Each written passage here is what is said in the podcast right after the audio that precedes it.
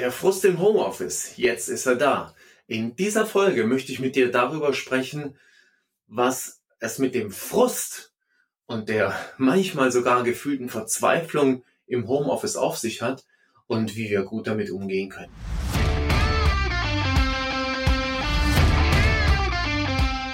Herzlich willkommen bei der Kraft des Tuns. Mein Name ist Jörg Tausendfreund und als Experte für die digitale Transformation und den gelingenden Wandel möchte ich in dieser und den nächsten Folgen dir einfach kleine, ganz entscheidende Tipps geben, um im Homeoffice jeden Tag ein kleines bisschen weiter voranzukommen. Sei dabei!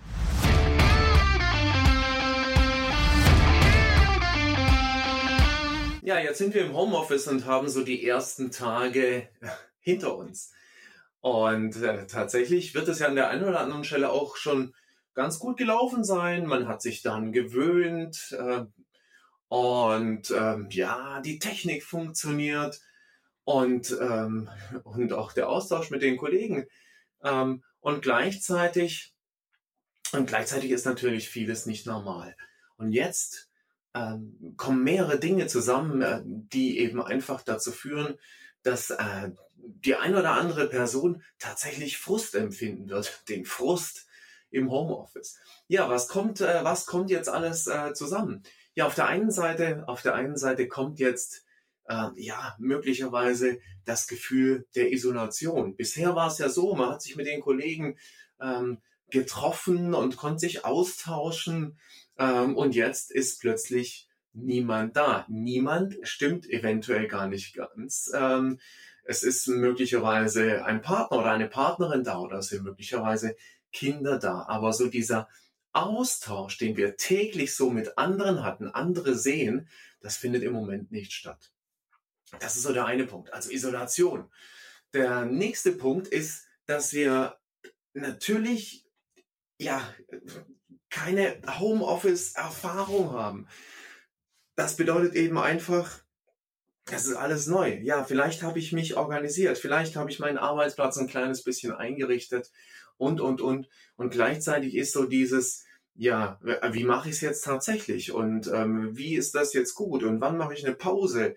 Das sind alles Fragen, die wir uns gerade im Moment stellen und auf die es vielleicht nicht auch direkt eine gute Antwort gibt. Das heißt, hier entsteht eben einfach ganz, ganz viel ja, Unsicherheit auch. Diese Unsicherheit ist meistens gepaart eben damit, dass zumindest das Gefühl vorhanden ist, nicht gut genug und hier bedeutet das eben einfach intensiv genug geführt zu werden. Das heißt, was wir in einer solchen Situation brauchen, ist eine sehr, sehr enge, nicht im Sinn von kontrollierend, sondern im Sinn von kommunizierend und im Sinn von abholend austauschend Führung, die uns eben einfach in so einem Moment hilft, orientiert zu bleiben.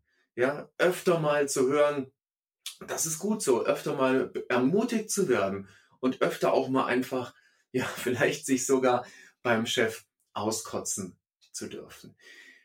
Ich denke aber, was ganz, ganz wichtig ähm, in dieser speziellen Situation für viele von uns ist, das ist so dieses Thema, ja, keine Perspektive zu haben, keine Perspektive. Und da können wir einfach ganz ehrlich miteinander sein, kann privat sein. Das heißt, wir können einfach auch privat Ängste haben im Moment.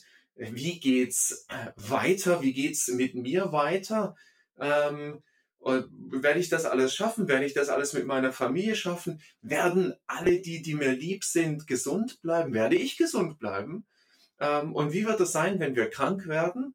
Ähm, also so ganz existenzielle persönliche Themen, aber natürlich auch beruflich die Frage, ja, äh, wie sieht meine berufliche Perspektive aus? Wird mein Arbeitsplatz, äh, wenn wir am anderen Ende angekommen sind, wird mein Arbeitsplatz noch da sein oder, oder wie wird sich das Ganze neu gestalten, wenn eben die Krise gemeinsam überstanden ist und es wieder von vorne losgeht. Also das ist eben so dieses Thema, ja, der, der Unsicherheit hinsichtlich der Perspektive und der letzte Punkt, und der wird eventuell vielen noch gar nicht so richtig klar sein, das ist tatsächlich, dass wir den Schock dessen, was passiert ist, noch nicht richtig überwunden haben. Ja, den Schock oder vielleicht sogar, dass wir uns immer noch in einem, in einem eher lähmenden Gefühl der Angst befinden. So, was bedeutet das jetzt? Das bedeutet natürlich nicht aufhören, sich aufs Sofa legen, äh, Netflix oder äh, sonst irgendwas schauen und eben einfach nichts tun. Ganz im Gegenteil. Ganz im Gegenteil. Es geht jetzt darum, tatsächlich aktiv zu sein, seinen Tag aktiv zu gestalten und mit genau diesen, mit genau diesen Dingen umzugehen, mit anderen in den Austausch zu gehen, um tatsächlich diesen, den Schock und die Angst ähm, zu verarbeiten, ja, um, um darüber zu sprechen, von anderen zu hören, nicht sich runterzureden, sondern von anderen zu hören, wie geht es dir? Das hilft gleichzeitig mit der Isolation umzugehen. Also bleib in Kontakt ähm, mit deinen Kollegen, bleib im Austausch mit deinen Kollegen. Es sind lauter technische Möglichkeiten da, äh, wie das Ganze super gut passieren kann.